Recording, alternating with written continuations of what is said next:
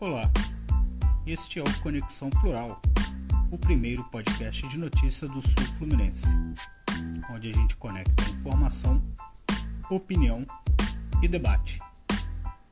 Você está convidado a se conectar com a gente.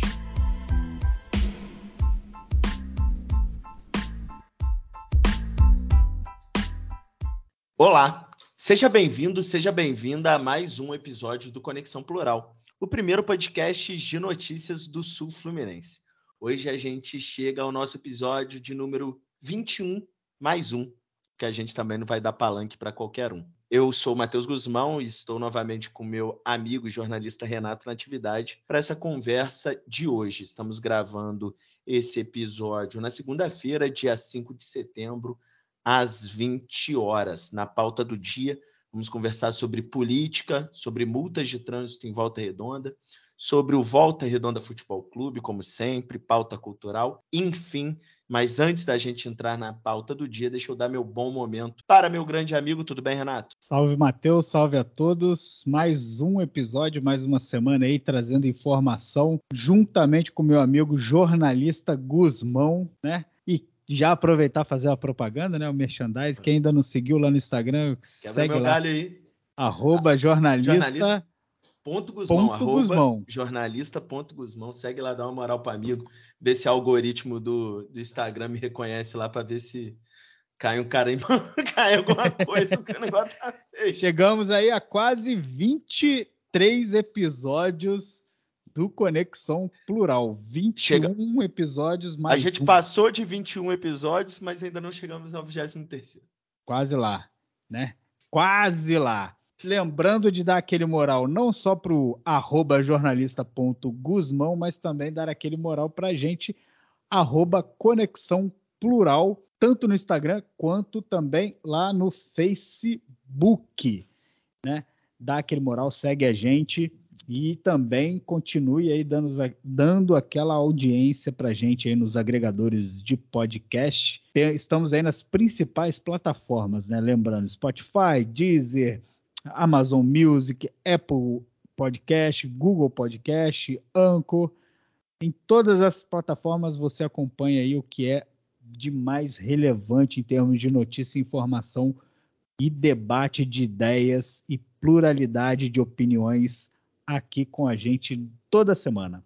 É isso aí. Mas vamos começar a trabalhar que a Sapucaí é grande e o tempo ruge, como diria Giovanni Improta. Então, dando o pontapé inicial, a gente lembra aí, né, Guzmão, que a gente, algumas semanas atrás, né, alguns episódios para trás, nós abordamos aqui uma informação meio que é, primária, de forma primária, questão das multas de trânsito em Volta Redonda, né? A gente lembra Exato. que a gente trouxe aí uma, uma informação de que o número de multas aplicadas pela Guarda Municipal de Volta Redonda havia subido consideravelmente neste ano de 2022. E aí, o jornal aqui trouxe nesta última edição, né, deste, dessa semana, desse último final de semana, uns dados mais detalhados, né, em matéria aí publicada, mostra que o número de multas aplicadas em 2022 realmente deu um salto gigantesco em relação a 2021. E não só o número de multas, né, mas com isso a arrecadação da prefeitura com essas infrações, né, essas autuações de trânsito aplicadas também subiu. De janeiro a junho do ano passado, né, foram 25.047 multas aplicadas pela Guarda Municipal.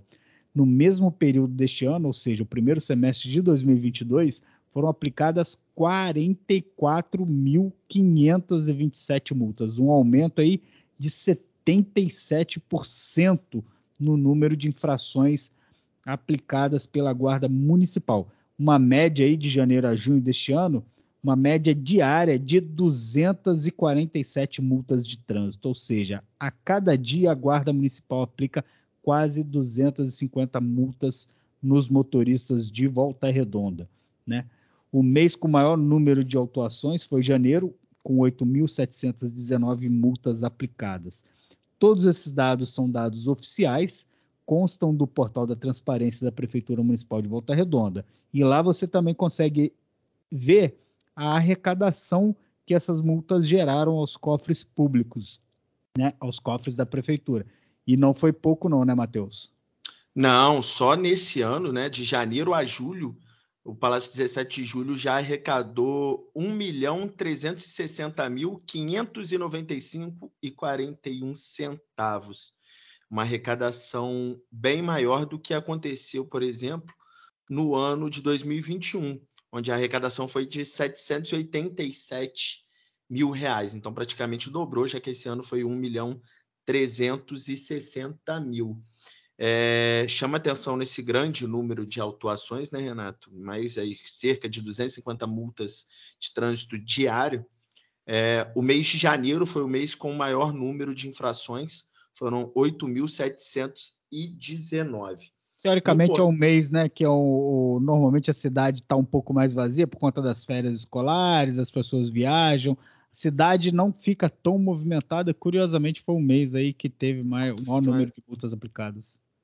Exato. E aí os dados, né? Na matéria a gente levanta os dados mês a mês, aí só a título de comparação, por exemplo, de janeiro de 2022, que foi 8.719 é, multas, em janeiro de 2021 foram 1.257 apenas.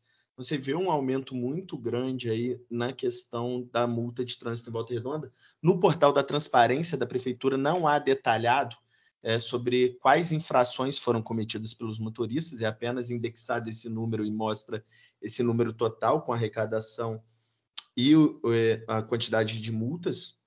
Mas a gente espera que nos próximos dias, fiquei sabendo até que já alguns parlamentares é, que viram essa matéria estão começando a elaborar requerimentos a serem feitos ao Palácio 17 de Julho sobre o tema e principalmente querem saber quais são os principais motivos das infrações de trânsito, né? O que o, que o motorista é, cometeu de infração e também em que está sendo aplicado os recursos arrecadados com a multa Exato. de trânsito, que também é muito importante se saber para onde está indo. É, já que houve um aumento de arrecadação, é necessário saber é, qual a destinação final desse, dessa multa. Né?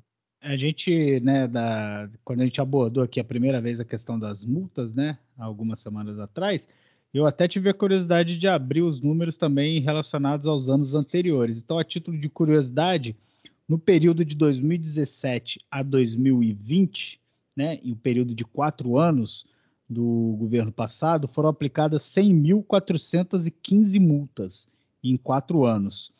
É, com a virada, com a mudança de governo, essa, esse, a mudança do comando da Guarda Municipal, em um ano e meio foram aplicadas 101.104 multas, ou seja, em um ano e meio esta, a Guarda Municipal já aplicou mais multas, né, 2021 e metade de 2022, do que o período de quatro anos entre 2017 e 2020.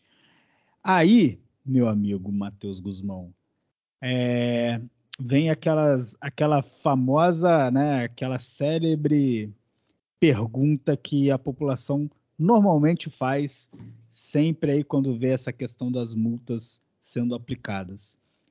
Seria a teria a guarda, né, adotado a famosa indústria da multa em Volta Redonda? É, esse é um questionamento que eu acho que o município vai ter que responder de uma forma clara, acredito até para o poder legislativo, é, e nessa lista do que está acontecendo, né, do, do, quais são as principais infrações, é, para analisar como elas estão sendo lavradas. Né? É, eu acho o seguinte: se a pessoa está errada o agente público é, flagrar esse erro, ele tem que ser realmente multado. É um dever do agente público fazer isso, do agente trânsito, senão ele corre risco até de prevaricar sobre um crime que está ocorrendo é, mas é necessário a gente saber quais são as principais causas né, dessas infrações de trânsito. É o telefone celular? É estacionamento irregular? É não Sim. estar utilizando o cinto de segurança?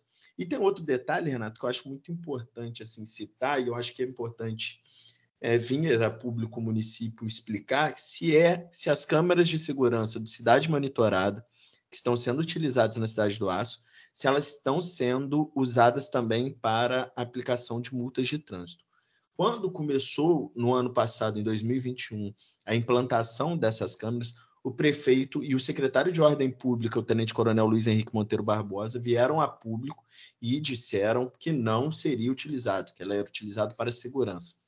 É, mas eu acho que essa dúvida sucedeu em muitas pessoas e eu acho que é importante essa explicação do município e acredito que isso vai ser feito ao Poder Legislativo quando confrontado aí o, quando a prefeitura for confrontada com o requerimento de informação pedindo mais detalhamento dessas multas eu acho que é fundamental para a gente ter a real é, noção do que, que está acontecendo em relação a esse alto índice de multas aplicadas nesse período aí de 2021 para 2022, principalmente em 2022, que o número realmente subiu assustadoramente.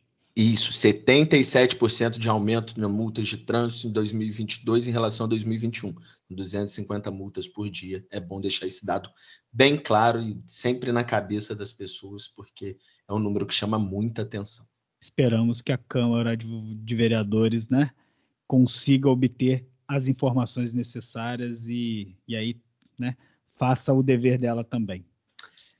Beleza, Renato, vamos andando aqui com o nosso Conexão Plural. É, chegou um mês derradeiro aí para as campanhas eleitorais, né? Estamos aí em setembro, último mês antes do pleito eleitoral que acontece em 2 de outubro.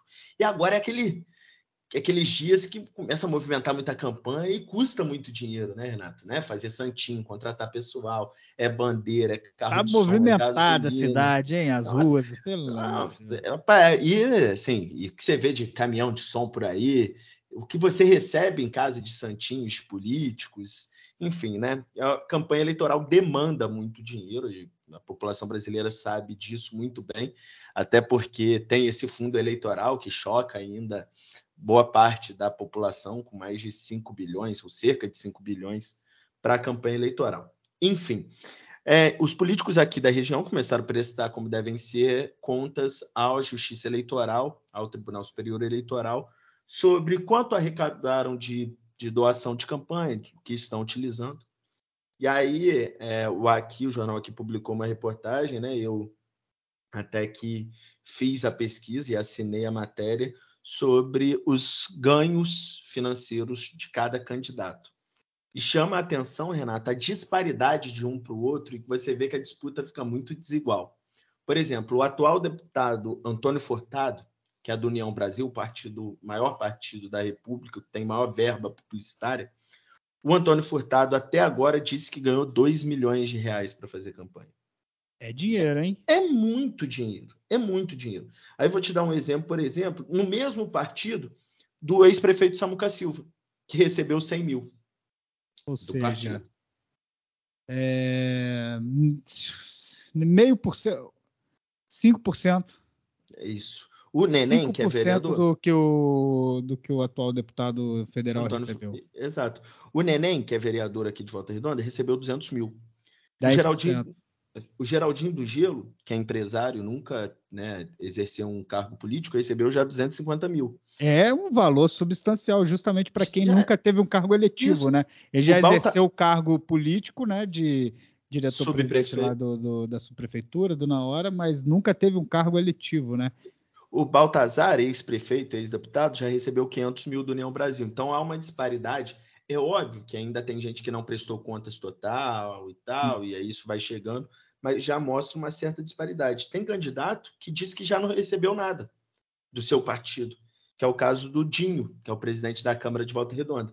Segundo ele, a sua campanha até agora recebeu apenas 11 mil reais e foi colocado do próprio bolso. Então, usou dinheiro próprio. Então, é, é, Renato, as campanhas começam a sair, acho que você está tendo acesso à lista aí também. Sim. E Agora tiver... me chama a atenção, por exemplo, alguns candidatos que dizem ter recebido apenas 5 mil, 2 mil reais. É, e assim, não condiz com o nível de campanha que a gente tem visto na rua. Na rua. Por exemplo, o irmão do atual prefeito Munir declarou ter recebido apenas 5 mil reais de doação do próprio irmão, o prefeito Neto. Só que o que a gente vê de campanha dele na rua, em termos de material, pessoas trabalhando, bandeira, não condiz com a verba que ele diz ter recebido até então. Exato, mas a prestação de contas dele está desatualizada porque é, o delay que é o candidato a deputado federal desse grupo político, informou que doou já 50 mil reais para a campanha do Munir. Ou seja, Munir não está batendo, né? O Munir ainda é. não colocou. Então, assim, próprio... há, há exatamente disparidades. O próprio o, vereador Renan Cury, por exemplo, disse que recebeu apenas dois mil reais né, doados. É, Você vê que, que, a campanha dele não está assim. Só pela quantidade de material que a gente vê na rua já ultrapassou e muito esse, esse valor de dois mil reais que ele disse ter arrecadado, né? Não, e, e, uma pessoa que me chamou essa atenção, que ganhou muito recurso, ex-vereadora Rosana Bergoni, que muita gente não sabia que sequer era candidata. Pelo PMD, pelo MDB, né? MDB, né? O ex-PMDB, ela já recebeu 200 mil reais da muito. direção nacional do partido. Bastante, é um valor. Ela dobra, ela está fazendo dobradinha com o Leonardo. Conhece o Leonardo? Ah, o Leonardo seria aquele Pisciani? Isso, só que ele tirou Pisciani do nome, agora é só Leonardo. Ah, tá entendi. Então não é, é o Leonardo ex-Pisciani. Isso, isso. Entendi. Agora, Renato, outra. O compilado foram de mais de. Foram 41 candidatos, né? E muitos ainda não, né? Como eu disse, não prestaram aí é, contas ainda, mas só nesses 40 já são quase 4 milhões de reais recebidos por políticos do Sul Fluminense para a campanha eleitoral. Mas eu estava é olhando agora dinheiro. aqui, me chamou a atenção também o seguinte: Gustavo Tutuca, né? Deputado estadual de, de vários mandatos, homem forte no governo Cláudio Castro, um dos secretários aí mais poderosos que tem no que, que vinha exercendo aí cargo no governo estadual, diz só ter recebido até então 34 mil reais entre recursos próprios e doações. Exato. É assim, vai ser atualizado. A gente vai ver. Cara, até o final da campanha, o que vai, vai sendo atualizado diariamente essa prestação de contas. E quando passa a eleição, então, que aí os políticos completam essa lista, é que você vê a disparidade que dá de recursos. Tem político que precisa gastar muito para ter um voto, né? Tem político que precisa gastar menos. Mas, Renato, só um outro detalhe a respeito desses dados é, financeiros das campanhas eleitorais é, me chamou a atenção três doações feitas por um empresário de Volta Redonda, um empresário do setor imobiliário, o Mauro Campos Pereira, o Maurinho, né, da CEPLAN. Ele fez doações, segundo consta no Tribunal Superior Eleitoral, para três candidatos. E o interessante é que cada um com um perfil diferente. Verdade. Ele doou, ele doou para o Hermiton Moura é, 5 mil reais. O Hermiton é um bolsonarista daquele mais ferrenho, é aquele que veste chapéuzinho da, do Brasil, que bota totem do Bolsonaro, organiza motociata, enfim, é um cara assim. a divulgação dele é que é o candidato mais bolsonarista do Sul Fluminense, como se tivesse uma escala de bolsonarismo. Enfim, deve ter essa escala, mas. Deve ter, com certeza. É, eu chamaria de outro tipo de escala, mas não vem ao caso. É, aí ele doou outros 10 mil reais para o Leonardo Vidal, que é do Partido Novo que aí já tem uma, é, apesar de ser de direita também, já tem uma visão diferente. Mas é, já é um viés mais liberal, mais é, é, é seja não é tão signifique. ultra, não é o radicalismo direitista, né? É. Mão armada, enfim. Exato. E doou 5 mil reais para o Raoni Ferreira, o professor Raoni Ferreira, que é do PSB, de um partido de esquerda, apoia o Lula, apoia o Freixo, apoia o Molon, e ele foi lá, doou 5 mil reais para essa campanha também. Ou Não, seja, tá jogando em todas, sim. E assim, eu, é, me chama a atenção ele justamente fazer esse tipo de doação para o Raoni Ferreira.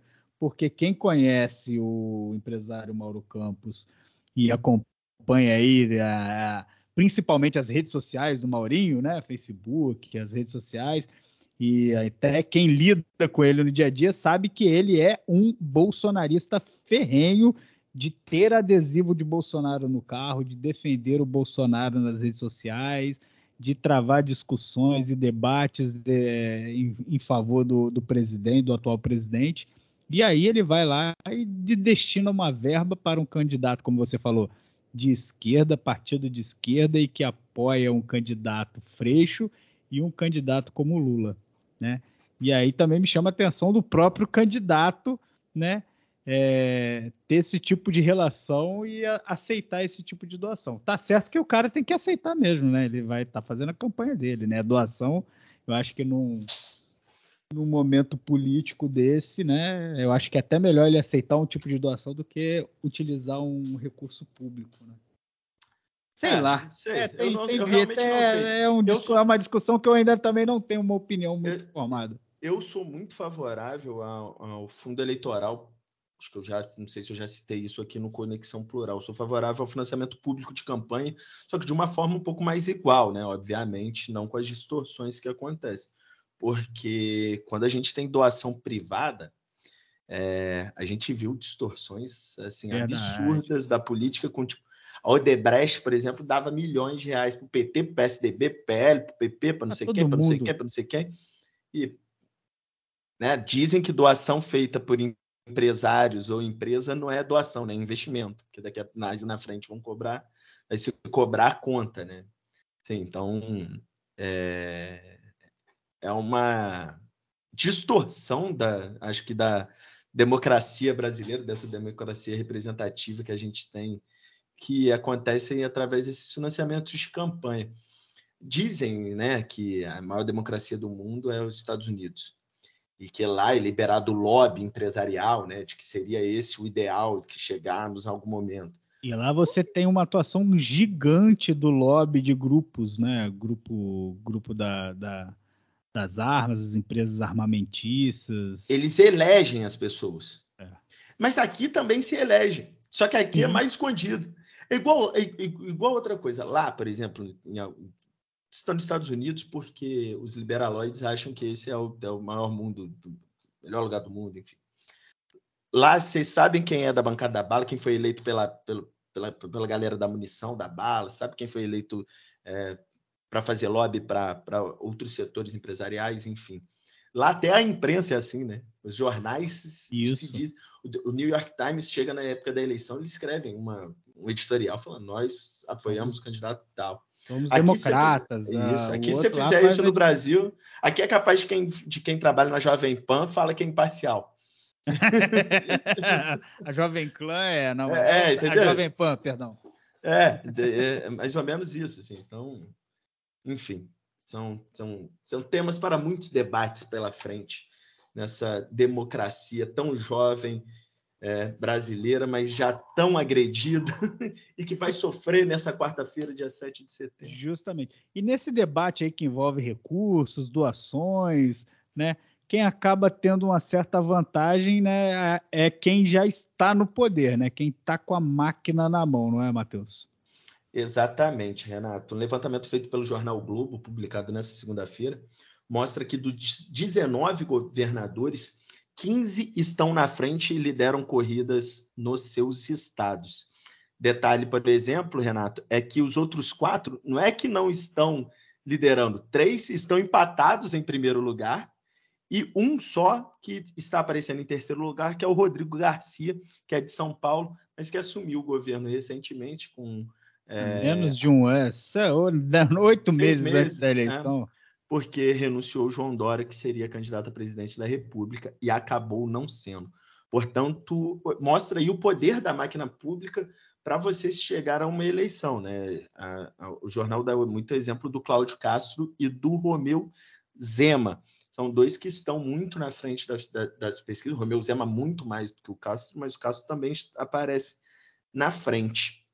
E o detalhe desses dois, Renato, foi até dito na matéria pelo cientista político o Josué Medeiros, que é da Universidade Federal do Rio de Janeiro, é que tanto Cláudio Castro quanto Romeu Zema são de direita, mas se mantêm afastados do bolsonarismo e até do presidente Bolsonaro. E isso tem um motivo, porque os seus concorrentes buscam nacionalizar a eleição. O Marcelo Freixo é, no Rio de Janeiro e o Alexandre Calil lá em Minas Gerais eles têm o apoio do ex-presidente Lula e que lidera as pesquisas de intenção de voto. Então, eles buscam nacionalizar a campanha. Como a rejeição do Bolsonaro está muito grande, Cláudio Castro Romeu Zema, que estão na frente da pesquisa, acabam aí se afastando um pouco do Bolsonaro. Mas é, essa pesquisa de que 15 dos 19 governadores estão liderando pesquisa mostra exatamente o poder que a máquina pública tem de reeleger os seus candidatos. É, pois é.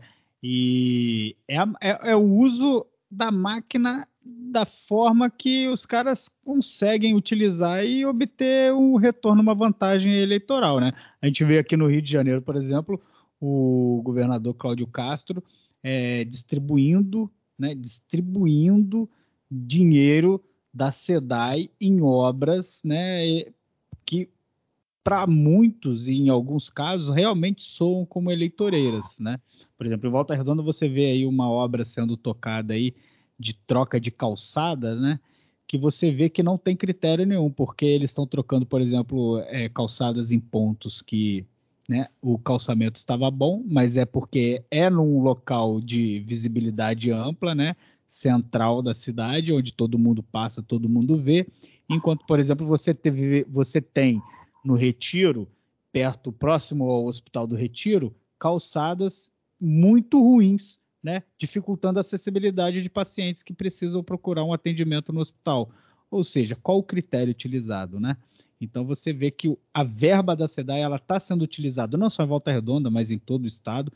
O governo do estado está realmente distribuindo obras em vários pontos do, do estado do Rio, muitas, principalmente visando essa questão de dar maior visibilidade ao Cláudio Castro, que até então era um governador em exercício desconhecido da maioria do eleitorado. O governador Cláudio Castro assumiu o cargo tem menos de dois anos, né? Ele sempre teve uma vida política não de estrelato, né? Ele foi assessor de deputado, depois foi vereador no Rio de Janeiro e foi alçado vice-governador na chapa que elegeu Witzel Witzel, porque não tinha outra opção, isso dito pelo próprio Cláudio Castro. Só que parece que ele aprendeu a fazer o jogo muito rápido e utilizar a máquina pública a seu favor.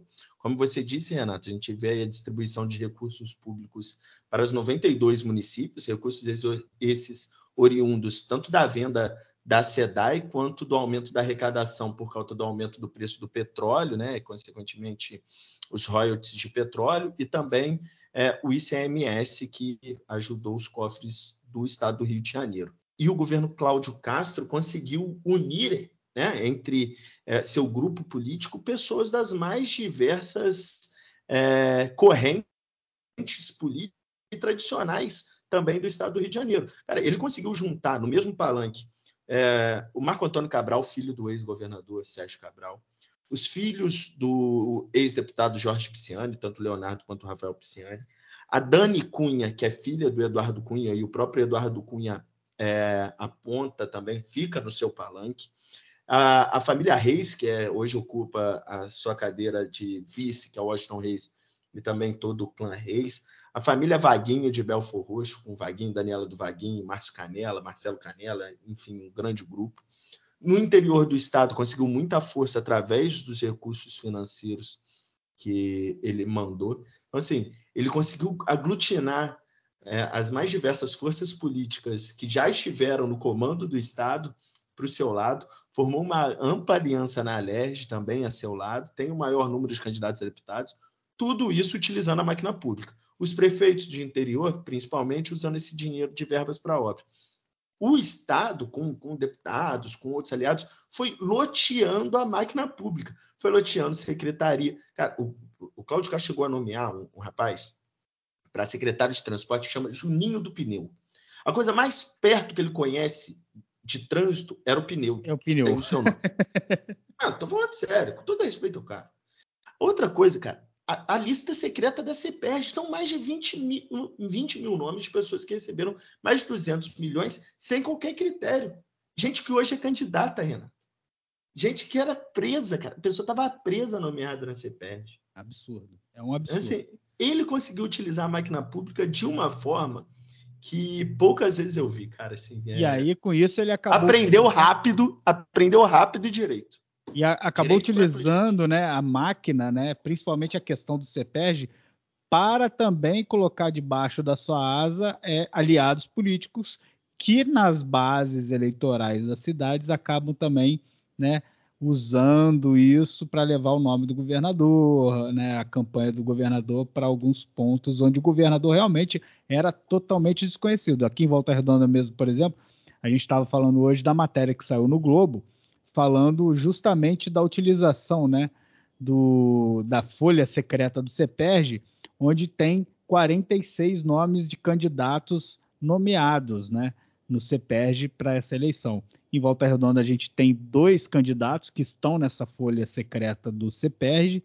Um é o candidato né, a deputado Alan Cunha, que é da Associação de Moradores do Açude, e o outro candidato, né, conforme eu nem lembrava, que você mesmo até me lembrou aqui, Joyce Nicolau, que foi candidata a vereadora e também trabalhou na Câmara Municipal. Ou seja, duas pessoas que, de certa forma, hoje são aliadas do governador, né?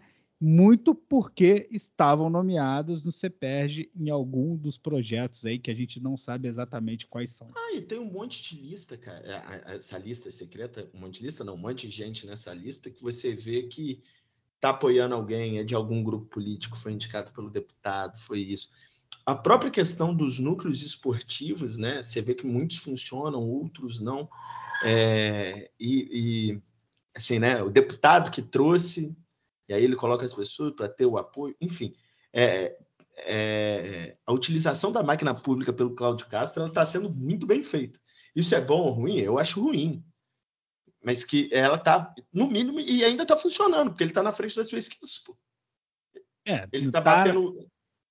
Está mais ou menos na frente. Né? Numericamente, na maioria das pesquisas, ele aparece na frente, mas muito, em algumas aí já ainda dentro da margem de erro, né? Sim, mas, mas para um, um, cara que se andar na Amaral Peixoto em pleno sábado, ninguém vai saber quem é, muita gente não vai saber. Agora vai saber porque tá passando na TV toda hora e tal. Mas muitas pessoas não sabiam que era Cláudio Castro até ontem, cara.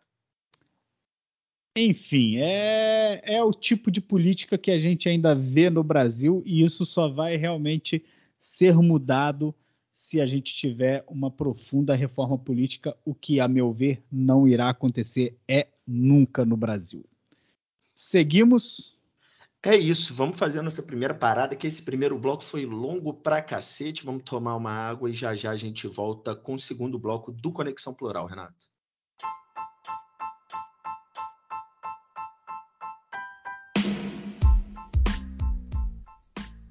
Voltando com o segundo bloco do Conexão Plural, Renato, há algumas semanas a gente falou aqui sobre a possibilidade da Prefeitura de Volta Redonda em criar fundações estatais de saúde para gerir a pasta aqui no município. O que significa essa fundação? São umas, um CNPJ novo, como se fosse uma espécie de autarquia, né? Para gerir a saúde pública da cidade do Aço terminando com os RPAs, fazendo uma contratação, uma contratação através de CLTs, enfim, né? São, dois, são novos órgãos com regime jurídico próprio. É, essa notícia foi confirmada na semana passada, com o prefeito Neto enviando a mensagem de lei 036/2022 para a Câmara de Volta Redonda. O objetivo do prefeito é criar duas fundações estatais, uma de atenção básica e ambulatorial especializada, a FESAP, e a Fundação Estatal de Serviços Hospitalares e de Urgência, ou seja, seria uma fundação exclusiva para cinco unidades é, 24 horas do município, o Santo Agostinho, Cais Conforto, Hospital do Aterrado, Hospital do Retiro e Hospital São João Batista, e a outra para gerir as unidades básicas, básicas e demais órgãos. É, ainda vai ser votado na Câmara de Voto Redonda essa aprovação, todo mundo né, da, de como favas contadas que os parlamentares aprovarão a criação dessa fundação estatal, mas algumas perguntas não foram respondidas ainda, Renato. Por exemplo, de como será feita a contratação dos, dos, funcionários. Vai ser através de é, concurso público, através de processo seletivo. Quem está atuando hoje na rede como RPA será automaticamente contratado para essa fundação? E quem já é concursado do município, aquele estatutário, ele vai ser enviado, enfim, são algumas perguntas que vão ser a respondidas. A mudança do regime jurídico de, do estatuto, né, desses, dessas pessoas que hoje já atuam na rede, principalmente, né, eu acho que é o, a maior dúvida que deve estar pairando na cabeça de quem hoje já trabalha na, no sistema de saúde pública de Volta Redonda. Eu até anotei aqui uma outra pergunta que eu acho importantíssima. Como que fica a autarquia que já existe hoje, que é o Serviço Autônomo Hospitalar, né? Que já é a autarquia hoje que faz todo a, toda a gestão do Hospital São João Batista. Né? Isso também precisa estar respondido, porque hoje você tem pessoas contratadas no SAR, ali você tem né, seletistas, né? Você uhum. tem de uhum. tudo ali dentro. Como que vai ficar essa transferência dessas pessoas para essa nova fundação? É uma boa pergunta que vai ser respondida nos próximos dias quando a Câmara for votar é, realmente essa criação dessa lei. Eu acredito, né? Já disse isso que eu acho que vai passar com tranquilidade, até porque seria um dos motivos, é, um dos objetivos é acabar com o regime de contratação para RPA, que é algo que o Ministério Público está cobrando muito do município e que é preciso dar uma resposta, porque também é uma covardia até com o funcionário que acaba ficando preso ali trabalhando 10, 15 anos sem qualquer tipo de direito. Mas vamos falar, continuar no tema de saúde, Renato, mas vamos falar de notícia boa? Vamos falar de notícia boa, uma notícia aí que circulou na última, na última semana, né? Mas precisamente no dia 31, né? Finalizando aí o mês de agosto, o Hospital São João Batista, cara, é, realizou a primeira captação de coração para transplante né, em sua história. É, a doadora foi uma mulher de 39 anos, né, que teve aí uma morte encefálica e teve, além do coração né, doado, também foram captados aí rim, tecido ósseo, fígado e córnea. Foi a primeira vez que a unidade hospitalar né, pública de Volta Redonda teve esse tipo de procedimento.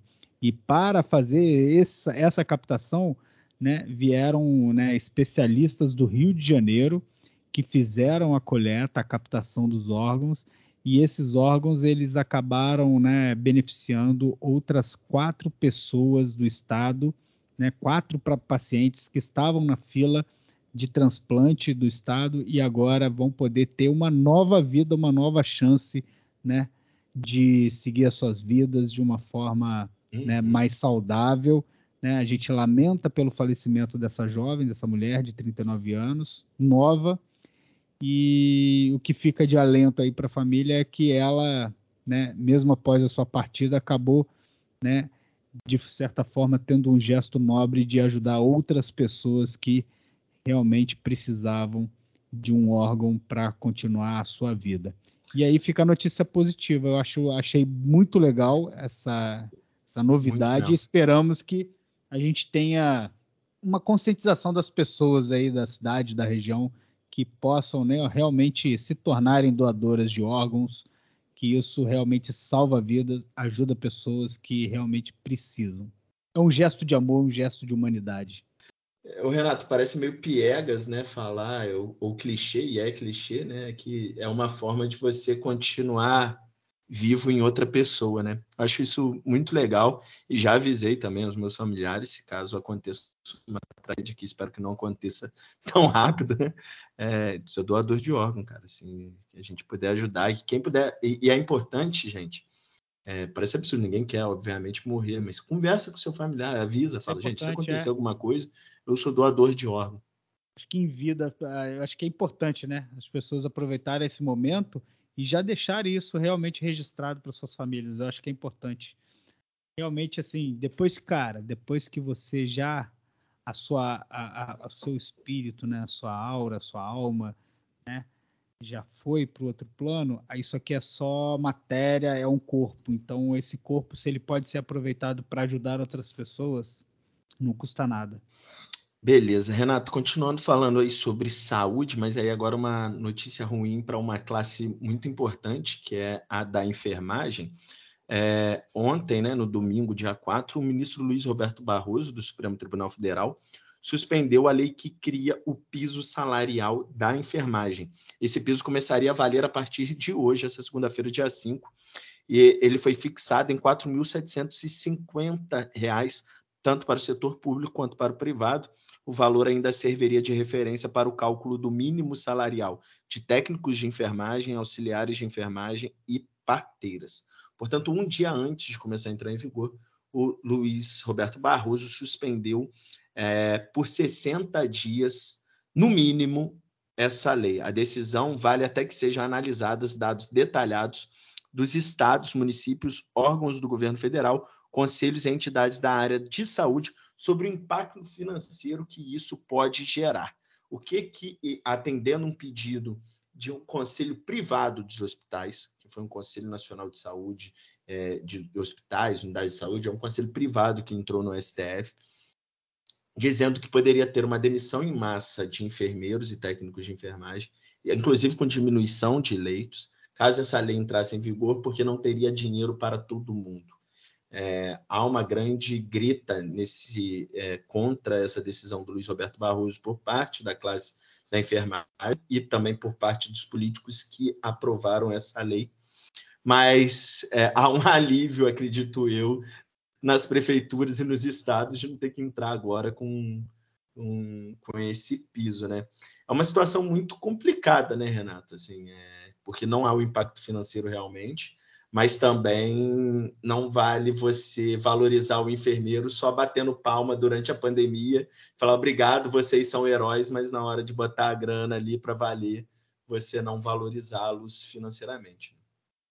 É, é, a decisão do ministro Barroso, né, é, vem causando polêmica, principalmente por ser uma decisão que né, do ponto de vista legal, né, segundo aí juristas né, e pessoas do, do ramo do direito, não tem um embasamento de que a PEC, né, a lei aí do piso, na PL 2564, ela realmente tenha uma inconstitucionalidade. O que realmente ela não apresenta é justamente a justificativa de é, indicar né, os recursos necessários para que a lei ela se faça cumprir.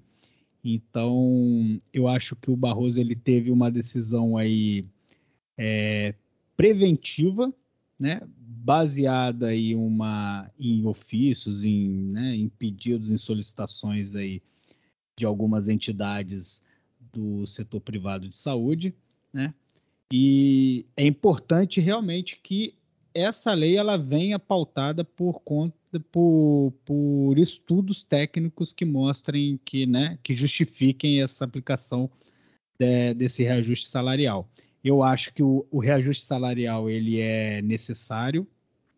Eu acho que ele é importante. A, a categoria da enfermagem, dos técnicos de enfermagem, dos auxiliares, eles precisam realmente serem valorizados por tudo que eles representam no sistema de saúde, não só público como também privado, né, no sistema de saúde é, como um todo, eles têm uma, um papel de extrema importância, foram definitivamente é, verdadeiros heróis durante a pandemia, né, e realmente eles não podem ser valorizados apenas com um tapinha nas costas. Eles, eles precisam realmente de uma valorização financeira por conta principalmente da carga horária né, exaustiva que muitas vezes eles têm que cumprir, uhum. saindo de um plantão, entrando em outro, é, descansando oito horas para depois enfrentar mais 24 horas, 36 horas de plantão. É, Ô, Renato, aí... o que me chama atenção, é, já te cortando, peço desculpa, que o Barroso ele pediu realmente esse detalhamento financeiro do impacto que isso vai causar. Mas me chama a atenção a omissão do Supremo Tribunal Federal em outros casos. Quando é para aumentar o próprio salário, eles aumentam. E, e, e, vai lembrar que ah, são 11 ministros no STF só, não sei o quê. Não, é o que serve de parâmetro como teto do salário do funcionalismo público. Exato. Se o salário do, do, ministro do STF sobe, de diversas carreiras também sobe, porque esse é o limite constitucional de teto do salário, que aí acho que agora vai para 35 mil. O orçamento secreto do Bolsonaro está liberado, irmão. Faz o que você quiser. Vai gastar dinheiro aí, pô, dá dinheiro para todo mundo aí, vai comprar deputado, vai comprar o Centrão, faz o que quiser. E uma, uma reivindicação que a gente sabe que é justa acaba ficando um, um pouco para trás. E, e, Renato, sinceramente, eu acho que seria um piso salarial que seria cumprido por poucos lugares. Sim, sem dúvida nenhuma. Igual é o piso nacional do magistério. Sem dúvida, sem dúvida, sem dúvida.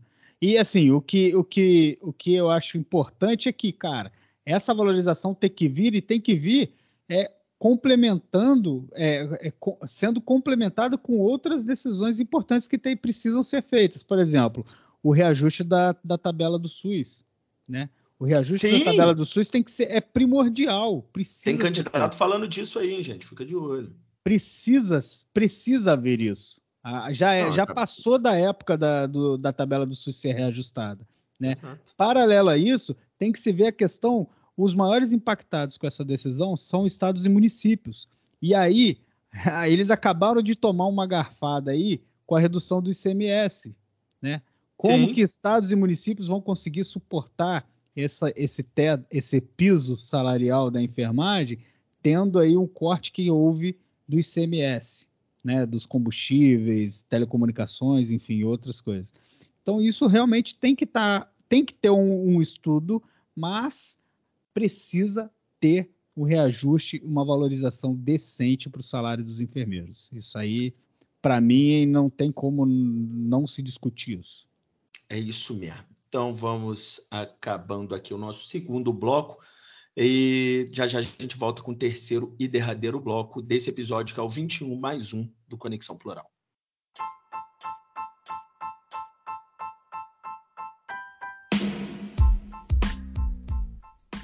Voltando, Renato, deixa eu só furar a pauta rapidamente aqui nesse início de terceiro bloco, que saiu uma notícia agora que me chamou a atenção, que no final de semana, Renato, um total de 315 motoristas foram flagrados dirigindo sob efeito de álcool é, através da operação Lei Seca. Ao todo, foram abordados 2.728 motoristas e 315 casos de alcoolemia, que é dirigindo sob efeito de álcool, foram registrados. Você sabe qual cidade foi a que mais registrou casos de motoristas pilotando seus veículos após tomar um goró? Deixa eu chutar aqui. Hum, volta redonda. Errou!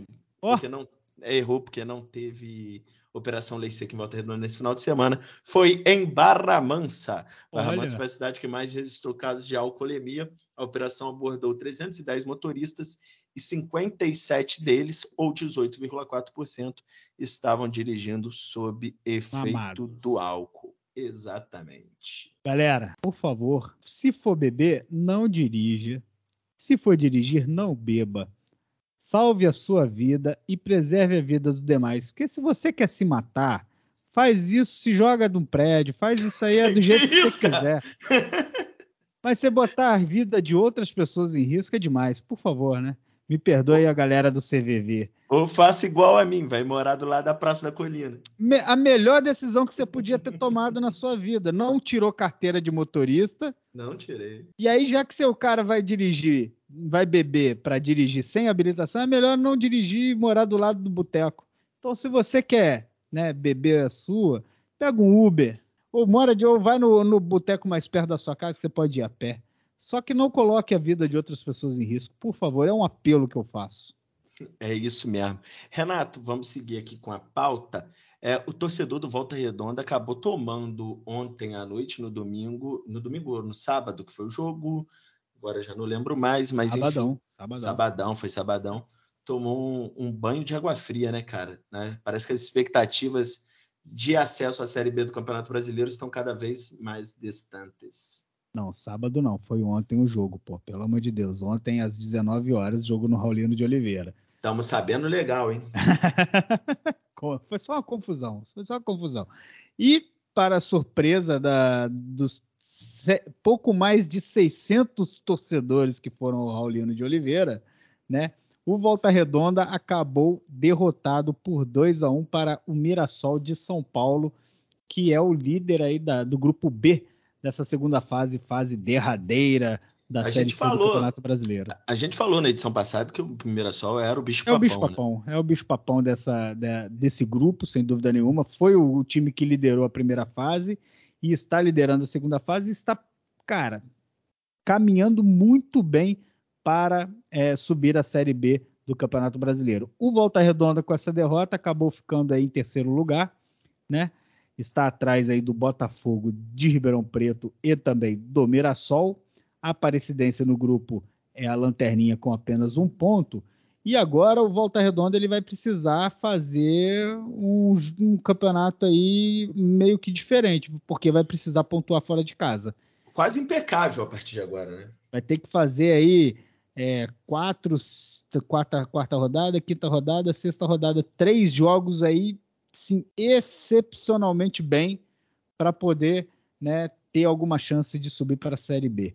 Infelizmente, a derrota foi uma derrota que não estava prevista, né? Era importante ganhar em casa. Isso aí acabou dificultando bastante o caminho do Voltaço, mas a gente ainda espera, torce aí para que o Volta Redonda consiga aí bons resultados fora de casa, já que vai enfrentar na próxima rodada o próprio Mirassol no interior de São Paulo. E depois enfrenta a Aparecidense né, em casa e fecha essa sua participação jogando também no Raulino de Oliveira contra o Botafogo de Ribeirão Preto. Então seria importante que o Voltaço conseguisse ao menos, né, é, ao menos um empate contra o Mirassol fora de casa. Exato. Vai com esses sete pontos, vai chegar a 11 e entra na briga, né? Pode ser. Vai ser na Vamos matemática, ver. vai ser na matemática. Oi, Renato, eu não gosto muito de, de comentar trabalho de coleguinhas, né? Mas me chamou a atenção ontem uma postagem do Volta Redonda Futebol Clube no Twitter, que são três fotos da torcida e escrito assim: A família Voltaço compareceu em peso no Raulino de Oliveira e apoiou o time os 90 minutos merece de, demais os nossos aplausos e agradecimentos. Você falou aí mesmo, quantos torcedores estiveram ontem no Aulino? Foram um pouco mais de 600, quase 700 presentes, na verdade, né? E foi a família inteira em peso, voltasse? Ah, pode ter sido a família da família Horta, né? A família da diretoria, ah, do, da presidente. Não, é porque, é porque não é, não é, sinceramente, não é, não tô debochando do. Cara, mas assim, eu é. tenho preocupação é... com a com a normalização da mediocridade. Mas é uma. Não é uma pode achar 600 que... torcedores é, muito. É uma crítica que eu faço em relação à, à, torcida do Volta Redonda. É uma, é uma torcida que, assim, tem uma dificuldade muito grande de abraçar o time, né? É, a gente vê isso em vários, vários campeonatos, várias, em várias competições, que é, a gente não tem uma presença muito significativa de torcedores no Raulino quando o Volta Redonda joga em casa. Mas eu, eu acho que o Volta Redonda, com o, o passar do tempo, Renato, é, é, foi perdendo a sua identidade com a cidade. E assim, não foi se renovando o seu, o seu torcedor. Você tem um grupo pequeno hoje que, que de galera jovem fazendo barulho, uma espécie de torcida organizada, fumacê e tal. Mas a cidade acho que perdeu um pouco do encanto com Volta Redonda. Sinceramente, sim. Não sei se por conta de utilização política do clube. Enfim, eu, eu, eu pelo menos tenho essa visão. Assim. Eu gostava muito do, do, do Volta Redonda Futebol Clube e nos últimos anos acabei também perdendo um pouco do interesse por conta, de, por conta dessa utilização política, de você saber muito como funcionam os bastidores é, do clube. É um risco que acontece, né, quando você mistura a política com a instituição futebol, né, o clube, enfim. Você corre esse risco de realmente né, promover esse afastamento do torcedor, principalmente aquele torcedor mais fiel, né, que é apaixonado Nossa, pelo clube. Né? Pô, e a gente está em período eleitoral. O Volta Redonda subiu para a Série A de novo, retornou à Série A do Campeonato Carioca que eu vi de político postando parabéns, voltasse, não sei o que, não sei o que. Você fala, pô, cara, você nunca foi nem no Raulino assistir um jogo desse, desse time, sabe? E, tipo, fica querendo utilizar até nisso a política. Enfim, eu sou chato pra cacete mesmo. Enfim, a gente fica aí na expectativa para ver como que vai ser o comportamento do Walter Redonda nas últimas três partidas dessa Série C, esperando que o Voltaço consiga aí ter resultados melhores para conseguir continuar tendo chances aí de subir pela talvez eu não lembro quando foi a última vez que o Voltaço esteve na Série B. Ele esteve realmente, se eu não me engano, foi quando ele subiu juntamente com o 15 de Piracicaba, mas o estádio era de madeira. Era de madeira. Eu só não realmente não consigo lembrar o ano exato que aconteceu isso. Mas voltar para a Série B seria muito bacana seria, e seria muito legal para, para a cidade, principalmente para o, para o para o torcedor que realmente ama e gosta do Volta Redonda. Beleza, Renato, vamos partir para a nossa pauta cultural para encerrar o programa de hoje. A minha dica vai para um espetáculo teatral que vai acontecer no dia 16 de setembro, lá no Teatro Gacemes. Será encenada a peça O Prazer é Todo Nosso, que é uma comédia sobre sexo e liberdade é com a atriz Juliana Martins, direção de Bel Kuttner e texto de Beto Brown. É no dia 16 de setembro, numa sexta-feira, às 20 horas, Gal Kuttner é uma grande atriz, né? Portanto, tá aí a peça teatral que vai acontecer no Teatro da Gacemes na sexta-feira, dia 16 de setembro. Renato, vamos terminar com pagode. Pagode? Ué, não é não que só dica cultural? Não, minha, minha, minha dica cultural não tem nada a ver com pagode, tem a ver com rock e rock dos bons. Na verdade, a minha dica cultural vai para a série, né? Aproveitando essa semana, né? Semana de Rock in Rio, né?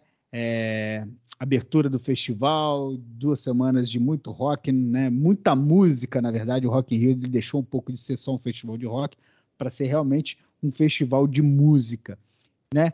E está disponível no Globoplay, na plataforma da Globo, a série Rock in Rio A História, cinco episódios que fazem aí revisitam a história do maior festival de música do mundo, né?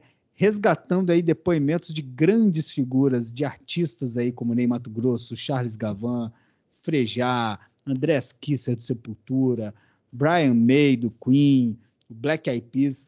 Então são depoimentos que contam um pouco da história aí do festival que começou em 1985, aproveitando a semana de Rock in Rio que a gente está vivendo. Então, minha dica cultural vai para essa série, vale muito a pena revisitar a história do Rock in Rio, que hoje é, é sem dúvida nenhuma um dos mais importantes festivais de música do mundo. É, uma dica cultural muito bacana do Renato. Eu ainda não assisti, vou assistir.